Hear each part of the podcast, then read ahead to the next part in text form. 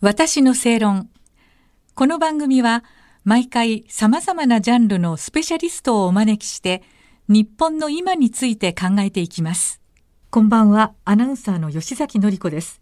今夜のお客様は産経新聞編集委員の久保田瑠璃子さんです。こんばんは。よろしくお願いいたします。よろしくお願いします。えー、久保田瑠璃子さんは韓国ソウル特派員、外信部編集委員、政治部編集委員を経て現職です。えまた産経新聞で久保田瑠璃子の朝鮮半島ウォッチ並びに月刊正論で朝鮮半島やぶにらみを連載されています。えー、3回にわたって韓国のユン・ソンニョル政権についてお伺いしておりますが今夜が2回目でございます。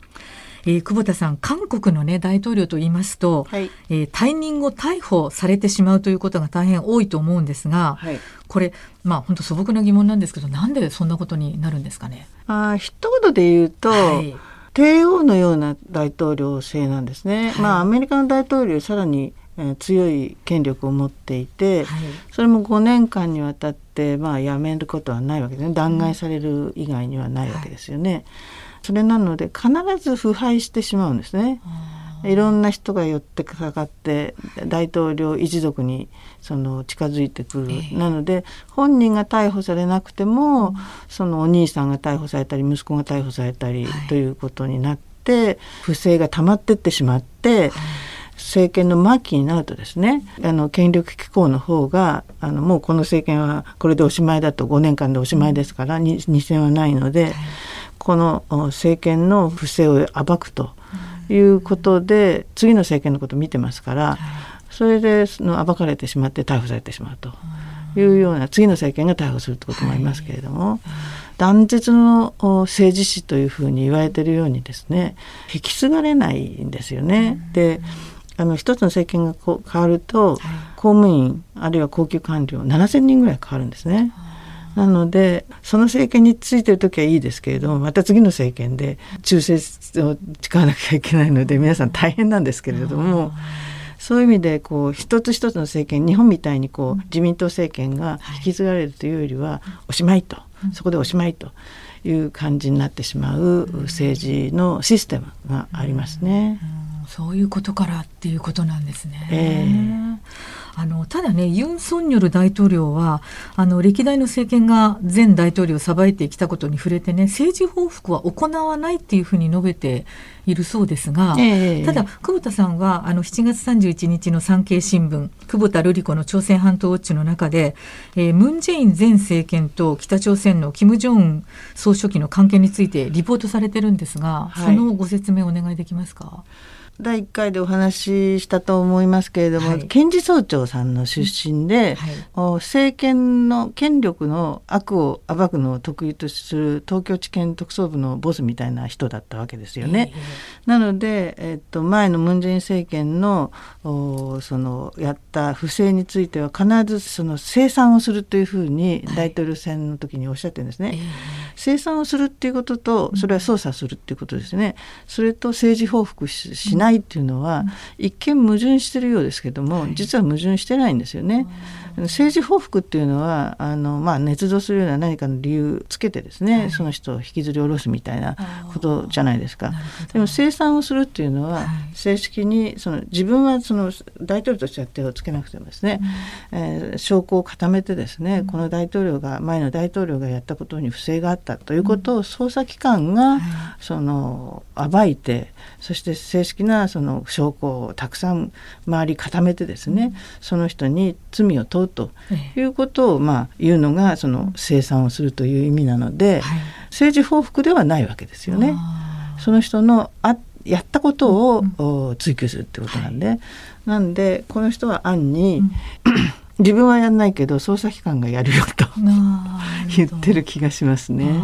じゃあやるんですね。で、うん、あの産経に書いたのは、はい、北朝鮮との関係で、はい、ムン・ジェインさんがやったこととってもおかしいことがあってですねそれは自国民や北朝鮮から逃れてきた脱北者と呼ばれる人の命さえも何とも思わないようなことをムン・ジェインはやったということが今進んでるんですね捜査が進んでるんですね。でそれは一つは北朝鮮から来た亡命者がいてですねその人たち亡命したいと言っってきていた、はい、なのに反問店から強制的に北に送り返してしまったんですね。本来だったらそういう亡命希望者っていうのは何のために来たか、その人が本当はスパイなんではないかというような調査をあの、まあ、最低でも3週間、あるいは数ヶ月かかる方もいらっしゃるぐらい調べるんですよね。でそれたったの3日間しかやらなかったんですね。でつまり送り返しちゃうことが前提で。なんでかっていうとこの時ちょうどですねムン・ジェインさんがキム・ジョンウンさんをプサンの国際会議に招待しようと思ってたわけですよ。でそういう時にあの亡命者が受け入れちゃうとキム・ジョンウンさんの気分を害しちゃいますよね。なのでその間に合うように招待状に間に合うように返しちゃったわけですね。でその返されちゃったその脱北者の人は、はいあの南北の軍事境界線に連れて行かれて目隠しを取られて自分が返されるってことが分かったわけですね。それでもう恐怖で返されちゃったらもう処刑されちゃいますから。それでもうあの壁に頭を打ちつけてですね血だらけになってでそれをののビデオに撮ってもらったやつがあってですね最近流れましたけれども。あの目的が実はキム・ジョンウンさんにごまをするために脱北者を返しちゃうということを平気でやったわけですね。そんなことがどんどんこう捜査で、えー、あのはっきり明らかになってきている。もう一つまああるんですけれども、それはあの韓国民が北と南の境界線の海にあの船で、まあ、仕事で行っていて船で起こって北朝鮮の船に捕まってしまって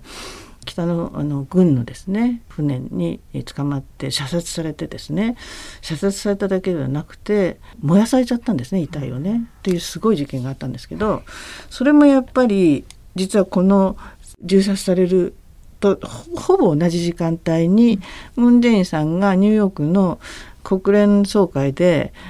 南北は休戦協定を終戦協定に変えなければいけないって演説をするそのちょうどその時だったんですよね。なので救出しなかったわけですよ。でそういうことを自分のその北へのごますりや終戦宣言の宣伝のために命をですねその落とさせることしてもいいのかというような捜査を今やっていると。いうことで一番最初にあのお話ししたみたいにこういう事実を積み重ねて、はい、包囲網を作ってムンさんがやったことをその証明していくんじゃないかなと思いますね。という見通しなんですね。なるほど。あの北朝鮮のね金正恩総書記が7月27日の演説中にあの韓国のユン・ソンニョル政権が先制攻撃のような動きを見せれば、うん、ユン政権とその軍隊全滅するというふうに警告してるんですが今後の韓国と北朝鮮の関係についてはどんなふうに分析されますか？もうあの対決姿勢ですね。今月22日から米韓の合同軍事演習っていうのが久しぶりに始まるんですね。で米韓関係っていうのはとても今良くなっているのでその北朝鮮の核開発とミサイル開発についてアメリカと韓国はがっちりその、まあ、タッグを組んで、えー、これから対抗していく次のあの核実験に関してもですねもうその抑止でいかないとそのさらにこう向こうのあの核武器のですね、まあ、発達がさらに促進されてしまうという脅威なのでなのでもうそういう意味では北と南というのは本当に正面から対決する時代に戻ってしまったっていう感じですね。えー、こうやってあの時の大統領を名指しで批判するって珍しいですよね。まあそれは最終的にそういうことはあるんですけれども、はい、あの今までもあったんですけれども、はい、もう態度を鮮明にしたっていう随分早く態度を鮮明にした。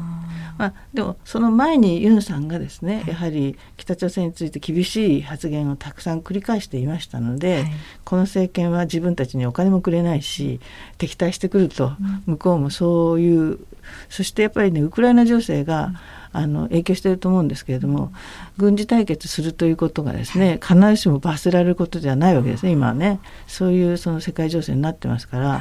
自分たちのまあ兄貴分であるロシアがああいうことをやっていて自分たちも核を持っていて核で脅すこともできるんだということが分かってしまったので金正恩もかなり強気になっていると思いますね。なるほどありがとうございます。えー、産経新聞編集員の久保田瑠璃子さんにお話をお伺いしました。久保田さん、次回もよろしくお願いいたします。はい、ありがとうございます。私の正論。